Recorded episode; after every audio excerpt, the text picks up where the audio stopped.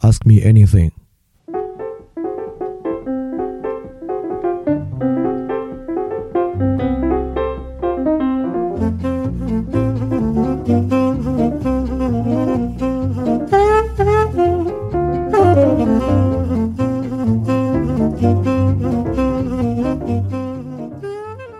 大家好，欢迎收听新一期的饭店问答。那这期饭店问答呢，跟上期还有点关系呢。我们回答个这样的问题啊：有一个同学问，他说，翻店的内容大多与哲学领域相关。他发现呢，他在慢慢了解这些哲学类知识之后，再读之前很多读不进去、读不懂的名著，开始有了新的体会。呃，他不知道随着学习的深入，这种体会会不会进一步加深。所以他想问的是，如果哲学在阅读理解这么普遍，运用中都有帮助的话，为什么它不构成我们基础教育的内容？这样的理解是必须的吗？所以他就问这个问题。我觉得这个问题挺好的，也有助于去厘清和理解范尔电台究竟应该提究竟应该提供些什么东西，和我们上次说的过度反思等等的关系都挺大。第一呢，我们就要来分辨一下，到底起作用的是什么。那首先要说一说今天这种哲学热啊，今天有没有一种哲学热？当然有，和八十年代我们经历的哲学热还真是有点很相关的东西。也就是说，我就认为啊，我们在这个个人主义平民社会节目中其实说过，就今天人对自己的理解呢，有一种内部化的倾向。他认为，他的不管是良好生活啊，还是对世界的理解啊，都是某种很内部的存在于他意识中的一些东西，对吧？所以说。越是当他认为生活有问题的时候啊，他越觉得哲学有用，因为哲学被人当作是一种纯粹内部化的去影响和主宰着人们思想的东西。人们认为哲学在主宰着我们的思想，所以当学习哲学，我们就可以控制和调整我们的思想。但实际上完全不是。我们也知道，这说的更像是心理学。但其实我们也知道啊，所谓心理学这个学科，实际上是二十世纪初的时候从哲学中慢慢分离出来的。但今天呢，呃，当然心理学也很火，心理学之前特别特别火，但我还觉得这两年心理学还没有哲学火了。好像你看在各个知识付费平台，纯粹讲心理学的少了。我我觉得这是心理学的虚无主义，因为之前我们老承诺啊，你可以用这个心理学技巧就可以让自己这样让自己那样，后来发现都是空头支票。所以这个热潮呢，慢慢挪向了这个心理学的上游，就是哲学。人们又开始觉得这个哲学可能有这个用了，就是我们只要多学点哲学，好像就能够帮助我们自己主宰我们的思想，进而呢帮助我们成为一个更好的人。嗯，那第一啊，完完全全不是这样的，哲学起不了这个作用。所以最近的哲学热里面有很多对于哲学的一些空头支票吧，包括可以用的哲学啊之类的，我觉得嗯不能用，哲学不能这么用。那第二，我想说，这个提问者在问题里面所提到的，他在读之前很多读不进去、读不懂的名著，开始有了体会。范儿电台确实能起到这个作用，但我觉得这个作用啊，主要不是哲学的作用，呃，完全不是因为哲学起了这个作用。第一呢，就是很多时候你开始对某些过去的名著开始有感觉了，跟哲学没关系。很大程度上啊，是因为我介绍了时代背景，就比如说奥勒留的《沉思录》，我我不知道有没有人读过啊。要读过呢，你可能能理解，但能理解《沉思录》跟哲学没关系，是因为我介绍了古希腊个人的心灵，介绍了古希腊在帝国化走向罗马帝国的时候真正的变化是什么？是因为国土面积扩大了，人们无法取得城关城邦的直观想象了。这个东西我觉得不是哲学，这东西是。你不是说是某种社会学，可能都还要好一点。所以说，第一呢，我觉得就是对时代背景的介绍，确实可以促进你了解很多东西，包括那个欧洲，呃，历史与欧洲思想史啊，很多同学觉得那个系列做的不错。那我我觉得那部分讲了很多哲学的部分，但主要我还是在尝试联系时代背景。大家会发现，我的节目里面有时候信息量大，很大一部分大在这个时代背景的部分。所以说这部分我觉得不是哲学的起作用。你压根儿就是历史知识在起作用，所以说，大家别觉得这是哲学的作用。那第二部分呢？我觉得很大程度上，呃，很多名著你可能开始产生一些理解，包括孔子的，包括卡夫卡的，包括陀思妥耶夫斯基的，是因为我联系了这种抽象描述跟日常生活的关系。比如说陀思妥耶夫斯基之前我们老讲的那个啊，就爱的反面不是恨，是深思熟虑。那这个东西呢，基本上你能够更好的理解，是因为我把这个新视角解释了一下。但是重点在于这个新视角本身，就是我在提醒大家，有新视角这回事儿，不是二分法的好坏爱恨，而是有很多新视角。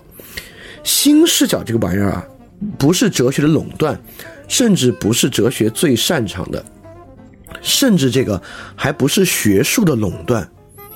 就是可以说，所有好的文艺作品，基本上都在展示一个新视角。当然，有的很浅，有的要深一点。对，呃，要最浅那种可能没什么意义，你理解到它是个新视角，意义也不大。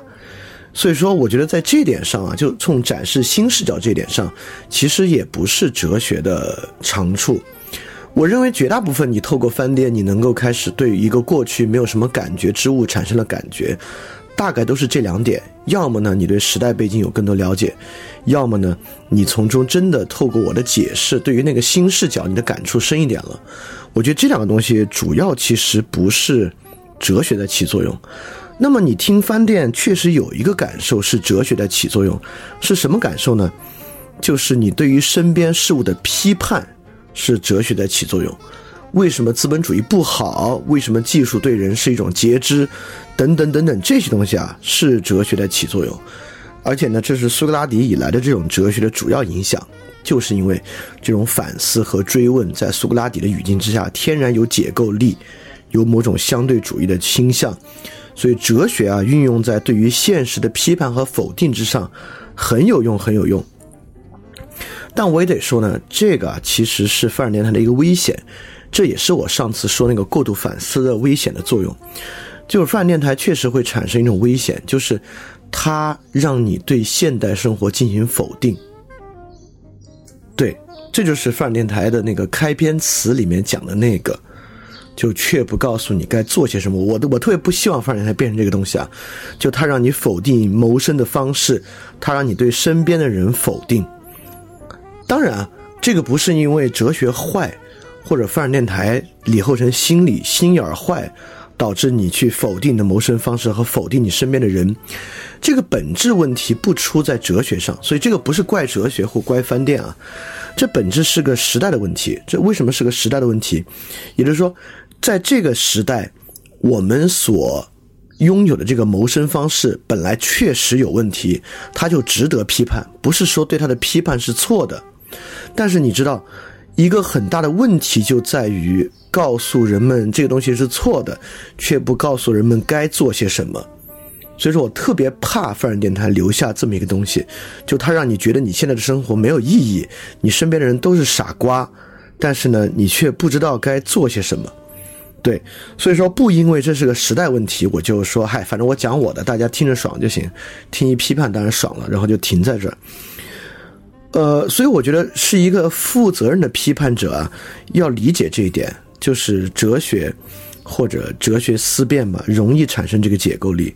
要学会在这个基础之上来进行思考和批判，就是学会接受现代时代的问题，并且积极的去改变它的基础之上来思考和批判。而不是站在那里觉得啊，我的谋生方式有问题，这没有意义。呃，我也我也看不到什么有意义的。我身边的人，他们都对生活缺乏这样的反思，他们都是一群活得特别没有意义的、缺乏反思力、缺乏对自己生活认识的人。就是如果仅仅停在这儿啊，那就不要听范电台。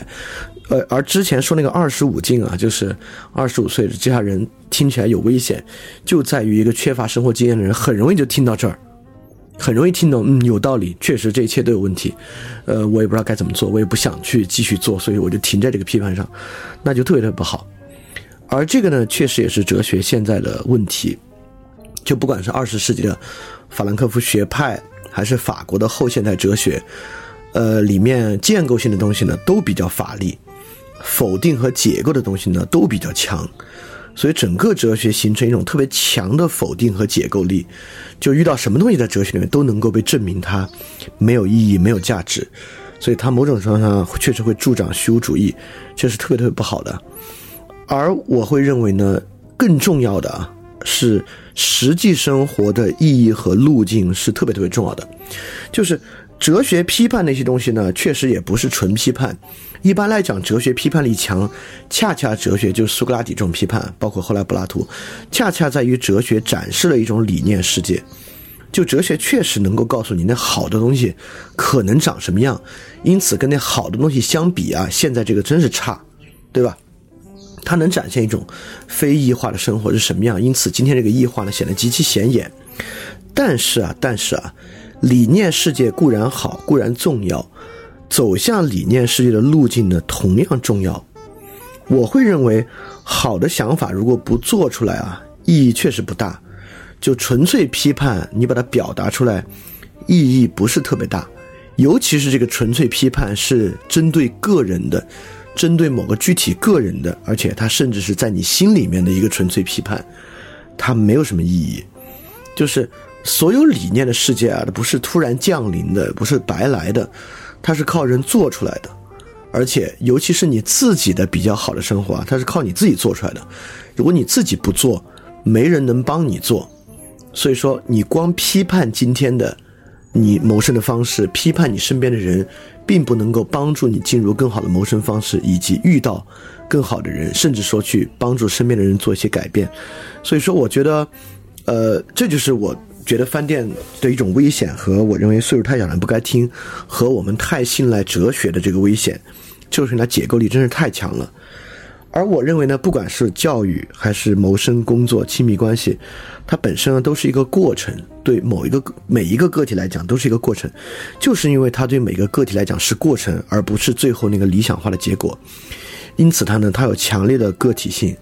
就有你自己的强烈的痕迹。因此，只要每个个体他真正的去面对对自己的教育、他自己的工作和谋生、他自己的亲密关系，他去面对这个压力呢，他就能够感受到那种个体性做事的空间。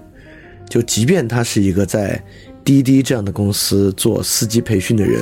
滴滴有整套 protocol，有整套规范，有他的 KPI 去完成，他依然能够在里面做出他自己认为对的部分，这是肯定的。就即便他是个狱卒呢。他也能在监狱的 protocol 环境之下，自由地做出他自己对的部分。但是这个对的部分，一定不是某种原则的指导，而是他某种个体性的呈现。所以这种实际生活的意义和路径特别重要啊！他必须进入到每个个体他自己的真实生活之中。我必须说。在这个过程之中，哲学只能帮你反思，对于你做这个事情起不到太大的意义。它既不能帮助你制定一个工作计划、一个行动纲领，也不能帮助加强你的愿望、加强你的信心、为你产生一个动机。这些呢，都不是哲学能够起的作用。OK，所以这是。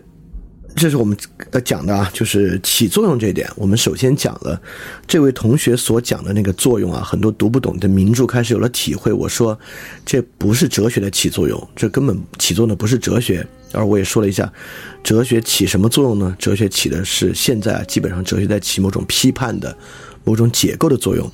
而这种批判和解构呢，其实是有危险的。它在助长虚无主义，它导致人呢纯粹的去否定，而却不告诉人该做什么，所以说这是它的问题。而我也说，实际生活的意义和路径是最重要的。那么呢，我们就来说说哲学这种解构的作用。这种解构作用基本上来源于啊，它是一种对反思的反思，对吧？哲学不是一种最基础的反思，它是对人意识行动这种反思的再反思。所以说，用哲学理论来否定一些东西啊，特别是否定某种反思过程，特别容易。但是呢，用哲学理论来肯定一些东西呢，真的不是很容易。比如说，哲学中不是没有肯定的成分。呃，我先不用哲学中啊，哲学家的言论和言行中，不是没有肯定的成分。比如说，尼采的超人哲学讲究的就是这个肯定。海德格尔的基础存在论之中呢，也包含某种肯定。就包括分析哲学这个理路之中，怀特海的这个过程哲学，里面也包含某种肯定，但这种肯定啊，都不像哲学的否定那么明显。我们知道哲学中怀疑主义的部分，不管是从古希腊的普罗泰戈拉，到休谟，到更近代的怀疑主义，怀疑主义总是很雄辩的。就我们来接受怀疑主义很容易，你告诉人这个世界不可知，这个世界的东西是值得怀疑的。我看现在人接受都挺好，正是因为怀疑的部分是没有感受做基础的，他只用指出一个东西有问题、有错误就行。指出一个东西有问题、有错误很容易的，真的很容易。就是今天你透过这种哲学反思，获得了对于现代性、对于消费主义的反思，不是什么了不得的成就。这种反思很容易，而恰恰反过来肯定的部分呢，需要对生活重新去肯定的部分，不是一种纯粹的反思和指出错误，它往往呢需要用感受作为基础。就像康德，就纯粹理性批判本身也是有很强的解构力和批判性的，他指出了这种物质体的不可知性。但当他要进入到对于生活重新肯定的时候呢，他需要依赖道德律令。他虽然可以推出道德律令的存在，但是对于道德律令的感受，一样需要再靠判断力批判来去奠定和实现它。包括对于这种东西的逻辑都能讲得很清楚啊，也就是说，我们透过反思如何能够进入到对反思的超越。就像我们之前说库萨的尼古拉，他提出视角主义，他也提出，由于我们已经知道这个视角了。我们也就能够超出这个视角。黑格尔也说啊，就理性，我们发现多种理性互相矛盾，因此我们我们就能上升到知性，这是道理。但我们知道其实不是的，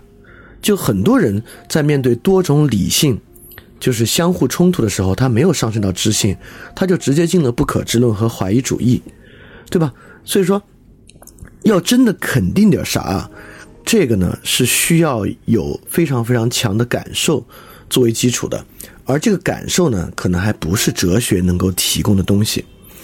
就这里面蕴含的一个错误啊，我们在教育那儿已经讲过了。就坏教育的反面不会是好教育，但是纯粹逻辑命题啊，一个命题的逆否命题呢，跟它有逻辑上强烈的互换关系。所以说，但真实世界不是这样的，就是呃，科学内部可能是这样的，但真实的属于人的领域肯定不是这样的。这个呢，就是我们所包含的这个错误的，就是我们可能总觉得对于消费主义的批判，它的反面包含着某种超出消费主义的真生活，没有，从来不是这样的。对，就是一切哲学批判都不能自然的导出某种真的好生活。所以我们这里发现啊，否定和肯定是完全完全不同的。我举个特简单的例子。就我们当然可以去批判亲密关系中的欺骗，对吧？有欺骗，呃，我们先不说所谓的善意的欺骗啊，就说坏的欺骗吧。绝大多数情况下都是不好的。但是亲密关系中没有坏的欺骗，就不代表它是一种好的。而且反过来说，当我们想怎么能够拥有好的亲密关系，也不代表我们的目标是去如何让它变成一个没有坏的欺骗的关系，对吧？不欺骗和欺骗一样。都是亲密关系这个过程凝结出来的一个结果，而不是这个过程本身。而我们都知道，重要的呢是这个东西本身，过程本身，而不是它凝结出来某个可表述的结果。这个呢是科学思维啊和人的生活非常非常不一样的。当人去看外部客体的时候，吃饱没，身体好没，等等等等，都有一个可凝结的、可观察的结果。但是人自己所面临的事情呢，却都是过程，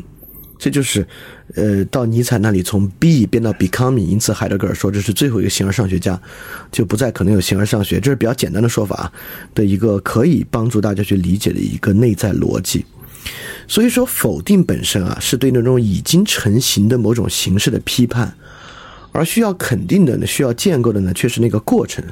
它本来就是完完全全不同的东西啊，所以说否定和肯定是特别特别不同的。就透过哲学的否定，我们没有那么容易就从它的反面找到其肯定。所以大家千万不要期待哲学和反思可以起这个作用。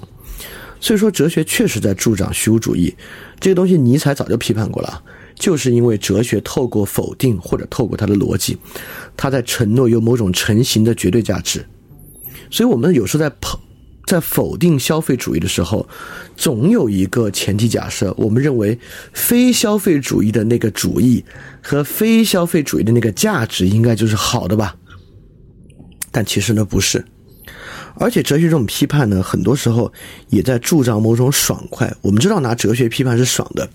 就哲学的批判有时候跟科学批判挺像的，它内部呢都是有很完善的逻辑，这种很完善的逻辑和道理呢，它显得难以驳斥，让对方呢不得不接受。所以说我跟你说，虚无主义是个特别轻松的立场，它可以完完全全的享受哲学的批判之爽。而不用承担哲学建构的痛苦，他可以到处用哲学理论，靠那套精妙的内部逻辑去做各种各样的批判，而不用反过来做。所以说，就很担心范尔电台造成这样的坏结果啊，就成为一种逃避自由、逃避责任的批判工具。当然，这也不差我一个，就网上教你怎么用哲学批判的多了。就是，当然这些都有很坏的结果啊。如果我们仅仅把哲学的批判一面展示出来，我们发现哲学很爽。哲学可以帮助我们在道理上压人一头，这个东西很不好，很不好。所以说，嗯，这是我们前面这部分要讲的，就是说起作用的呢，可能不是哲学，我们也要对所谓哲学啊，就心存这个有一丝警觉。就如果太去执着于哲学和哲学起的作用，很容易把我们导向一个很不好的方面，就这种纯粹批判的方面是很不好的。就是你哲学学的越多，你越学会一种如何去否定自己生活的价值，否定自己行为的价值。它不光助长虚无主义，它肯定也助长无力感，等等等等的。那么，所以说，范尔电台是不是个哲学电台呢？很多人都会认为它是个哲学电台。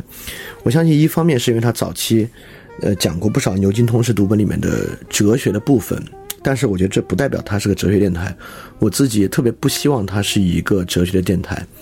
就在。纯粹思想的这方面啊，其实，嗯，我觉得饭店一直更着眼于思想史，而不是哲学，这是两个特别特别不一样的东西。就海德格尔有一篇很著名的文章，叫《哲学终结和思的任务》，在里面呢，就是说哲学终结了，剩下的是思。就如果这么说的话，饭店呢更接近那种思。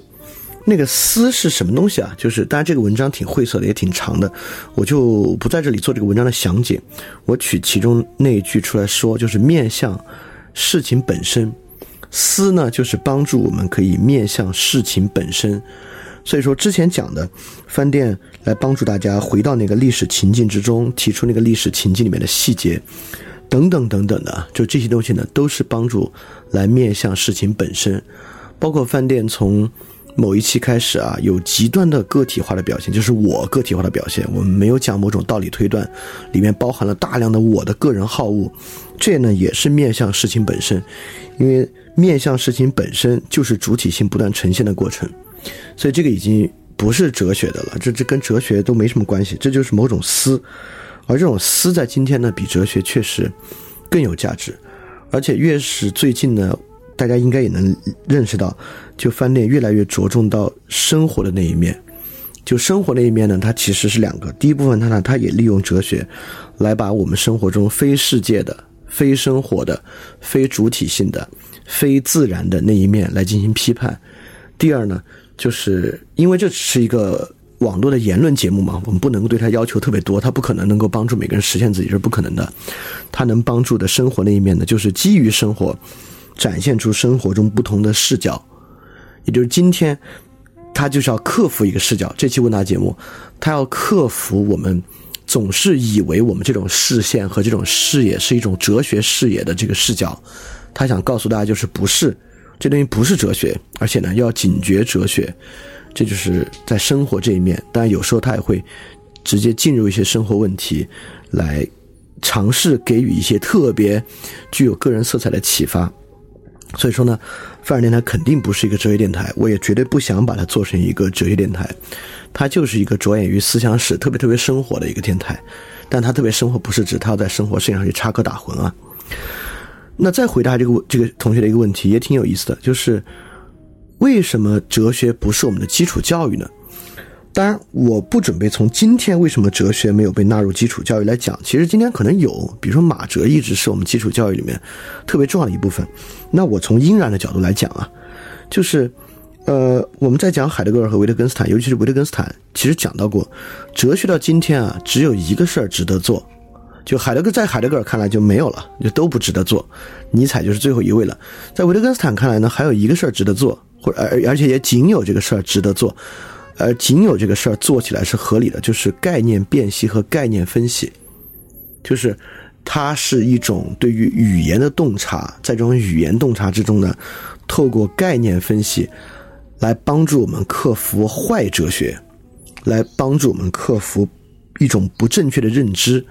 啊，当然，科学当然就是今天一种最坏的坏哲学啊！它帮助我们克服科学，克服技术，这是好的。但我也得说，就这种克服是克服我们自己身上的坏哲学，而往往不是用作我们攻击他人的武器。所以说，我觉得这个认知呢，更多是一种对自我认知的批判，对于自我认知的反思，在这方面是有用的。在这个背景之下，就怎么开展哲学教育呢？就既然哲学是认知者对于自己认知的某种语言分析，针对这种语言本身的认识，那么当然啊，肯定也有纯哲学领域来研究这种语言分析的理论和语言本身。但我总觉得这个东西意义不是特别大。我就在维特根斯坦的理论，尤其是语言游戏理论之上，再去想洞察个某种语言的本质。通过这个东西构建，我觉得意义不是特别大。说句实话，那乔姆斯基的那种语法理论，我认为不管对于自然语言的理解，还是我们期望透过它构建某种逻辑语言，实际上意义都不是特别大。那第二个更重要的呢，其实是某个领域的哲学工作者，就比如科学哲学，帮助科学。来进行他自己的语言批判、社会学哲学，甚至生活哲学、烹饪哲学、心理哲学等等等等，这些东西呢，在我看来特别特别有价值。因此，每个领域都应该有他自己的哲学，帮助每个领域自己来做他们概念的辨析，帮助他们克服自己的坏哲学，克服他们自己的坏哲学家。所以说，这么看起来，哲学确实不应当是基础教育，因为比如说科学哲学，如果你没有对科学的了解，你怎么做科学哲学？你没有对心理学的了解呢，怎么做心理学哲学？而我们说，那应应不应该有自然语言哲学呢？如果自然语言没有被理论语言侵蚀的话，那自然语言一般使用起来是没啥问题的。但是如果自然语言被某种理论语言侵蚀，导致我们去反思它的话，那就要看它被哪种。语言侵蚀了，当然，今天它最大的就是被某种哲学语言和科学语言侵蚀了。那本质上还是科学哲学的一个问题。所以说，我也不认为哲学应当是基础教育。我觉得更好呢，哲学就应当是每个理论、每个领域的人用于去克服他们自己概念和语言问题的一个东西。所以说，我会觉得基础哲学教育，就如果我们在比如大一就开展啊，他教各种各样哲学理论来。促使没有生活经验、没也没有领域经验的大学生获得好的批判视角和批判能力的话呢，在我看来，确实也不是一个坏事儿。所以说，就今天总结一下，呃，我觉得这期挺重要的，也是我在上期里面所讲到那个过度反思问题的一个解答吧。第一，我就觉得大家不能够把哲学泛化，把一切东西都归功于哲学。把一切我们脑子里面与反思相关的东西都归功于哲学，不是的，因为一旦我们这样混淆了，它会助长我们那种无度的批判力。首先啊，就是这个同学所问的，导致他很多读不进、读不懂的名著开始有体会，起作用的部分大概都不是哲学，起作用的部分呢是些别的东西，而这些别的东西的第二部分就是有更多的视角，从来是最关键的。就让我们能够掌握多一种视角，从来都是最关键的东西，而不是哲学。而促使我们可以掌握多一种视角，在我来看啊，从来这都应该是艺术的最大的一个价值和作用，而不应该是哲学最大的价值和作用。不仅不应该，就哲学也挺难去承担这样的价值和作用，因为我们在里面也讲了，促使人能够产生另外一种视角的，永远。都会是感觉在先的，而哲学本身呢，不能产生那个感觉。哲学可以否定很多视角，但否定到极点呢，走到尽头应该是怀疑主义和不可知论。而我们也说，怀疑主义和不可知论恰恰结合着人的惰性，成为某种哲学的特别不好的处境。就在这个惰性之下呢，人们就进入一种批判的爽感，就去利用哲学的解构力和批判力，去解构和批判一切，却忘记了。却或者忽略了怎么去进行建构，尤其是怎么回到实际的生活意义和路径。所以说，确实啊，你可能听了范儿电台，你发现你身边的人不尽如人意，你发现你现在谋生的方式有问题，你所做的工作有问题。但是我特别希望。就在这个地方，你去做的也不是说去彻底的否定这样的生活，或者就是要去想办法抛弃这样的生活，或者就沉湎，就是沉溺于去批判身边的人。你真正要做的还是，你从你这个生活的细节之中，不管是工作还是与他人交往的细节之中，首先从你自己的角度，你能不能做出一点点好的来？啊，我觉得就是去尝试做好，才是最重要最重要的事情，而不是纯粹去批判。当然，我明白这个在今天由于社会现实的原因，它会变得很不容易。就如果一个人要在工作中去全面实现工作价值的话，他可能就会活得很辛苦。他甚至在工作上就无法去实现 KPI。就比如说一个人的 KPI，在一个互联网公司内部，他就是去做增长的。那我相信，如果他想把他工作做好的话呢，他真的就很难去完成增长。而今天今天这个社会呢，又有个别的问题啊，就是它促使贫穷变得很困难。就在某些社会，我想安于清贫还是容易的。在今天这个社会，可能他还没有给你一个富裕和清贫的选择，他给你的是一个富裕和悲惨的选择。就是富裕的反面，其实是很痛苦、很痛苦的。我们没有给人一个很安宁的清贫的选项可以选。但你看，就是一旦使用这种二分法批判起来，那哲学真是淋漓淋，特别是爽快淋漓。但是，它并不代表哈，我们就现在就可以去选择财富，选择富裕。而是正是因为如此之难，更难的部分就是哇，现实就是这么难了。你有什么样的路径，能够去实现你实际意义上的生活？这方面真的是特别特别个体化的，它取决于每个人的物欲，取决于每个人家庭的财富，取决于每个人现在可以实际调动的生活资源和你过去的消费习惯，以及你如何克服这样的消费习惯。等等等等的，就假设一个人在今天他就是得了慢性病，他就要去持续吃药，他有什么办法啊？对吧？这就是一个很个体性、很个体性的处境，这只有这个个体性的人自己去理解他的处境才行。当然，这个处境之下也会导致，因为他的个体性的其他细节，导致千差万别的处理方式。就生活真正难的和的，而且真正宝贵和自由的部分，恰恰就是在这个地方去找出那种特别个体性的处境和方式，这个是很重要的。而这个是哲学。所给不了的，所以说这期我们大概再从这个同学对于呃大多数与哲学领域相关帮助他解决问题入手来说，不，范儿电台不是一个哲学电台，而且哲学的这个解构力啊，大家一定要警惕。就重要的这句话听着特别鸡汤，毫无价值啊，但是有生活经验的人听着就没那么鸡汤了。就重要的就在于在。每天在你面对另一个人，或者面对一个特别具体的事情的时候，你怎么能做好，而不是反过来从价值意义上去否定它？要否定，你可以编出五到六个不同的否定逻辑，都能够促使你自己否定它毫无价值。但是，有时候确实反过来，如果要把它做好，要做到非常好、非常美，却恰恰在你的个体性之下，可能只有一个办法，就那个是很重要的，而那个呢？与哲学往往无关，就是要去做到那个，找到那个完全个体性的最美最好的方法，而不是反过来找到无数的批判他、认为他无意义、不值得的方式。对，大概这期要讲的就是这些。范儿电台不是一个哲学电台，对我确实也再次提醒，就是关于听范儿电台年龄的问题啊。就如果你现在生活经验真的很丰富，而且比比如说你听范儿电台真的。你觉得挺爽的，他在帮助你批判你身边的东西，批判那些你不喜欢的东西，可能就是你该停止听范电台的时候了。就尝试去把事儿做好，然后再来听，从里面找到一些新的视角，可能会更重要一些。好，我们这期问答到这里结束。如果你也有问题的话，欢迎你发问到 ask at flipradio dot club，ask at